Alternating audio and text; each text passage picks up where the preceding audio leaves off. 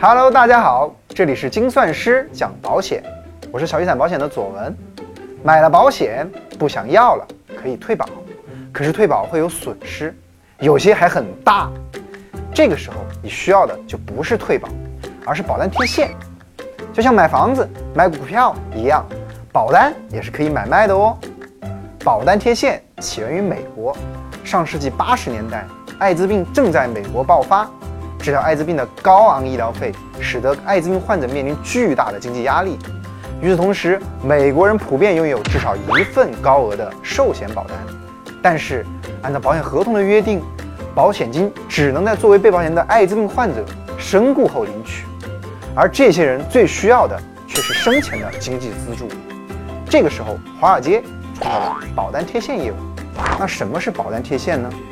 简单来说，保单贴现就是保单的持有人通过保单贴现机构将保单的受益权转让给了投资人，来获得及时的资金。这其中包括四个参与主体，分别是保单贴现人、保单贴现机构、保单投资人和保险人。保险人就是保险公司，那贴现机构有点类似于二级交易市场。这里我们假设小雨伞是贴现机构，那贴现人也就是保单持有人。小雨伞保险做简单透明的保险，更多精彩内容尽在小雨伞保险公众号。我的好朋友老孙，他有一份擎天柱的终身寿险保单想贴现，这里老孙是贴现人，那投资人可以是机构，也可以是个人。那我们这里假设老朱是投资人，保单贴现的核心是保单受益权的转让，这是贴现和保单贷款最大的不同。那老孙通过小雨伞将保单的受益权转让给了老朱，从老朱那里呢拿到了现金，那老朱成为新的投保人和不可撤销的受益人，并承担后面交保费的义务。当老孙意外身故或者寿终正寝时，老朱可以领取保险金来获得这个投资的巨额收益，而且啊，贴现可谓是一个三赢的金融创新。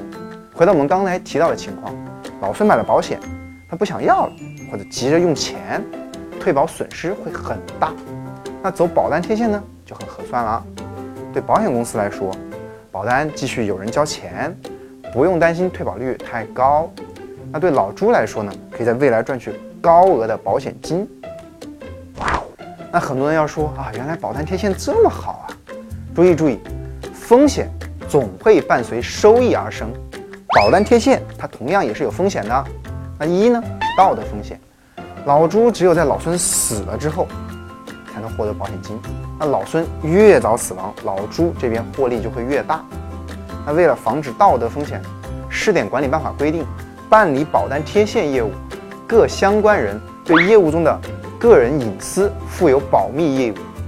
那贴现机构应保障保单贴现的交易信息安全和保单持有人的信息安全。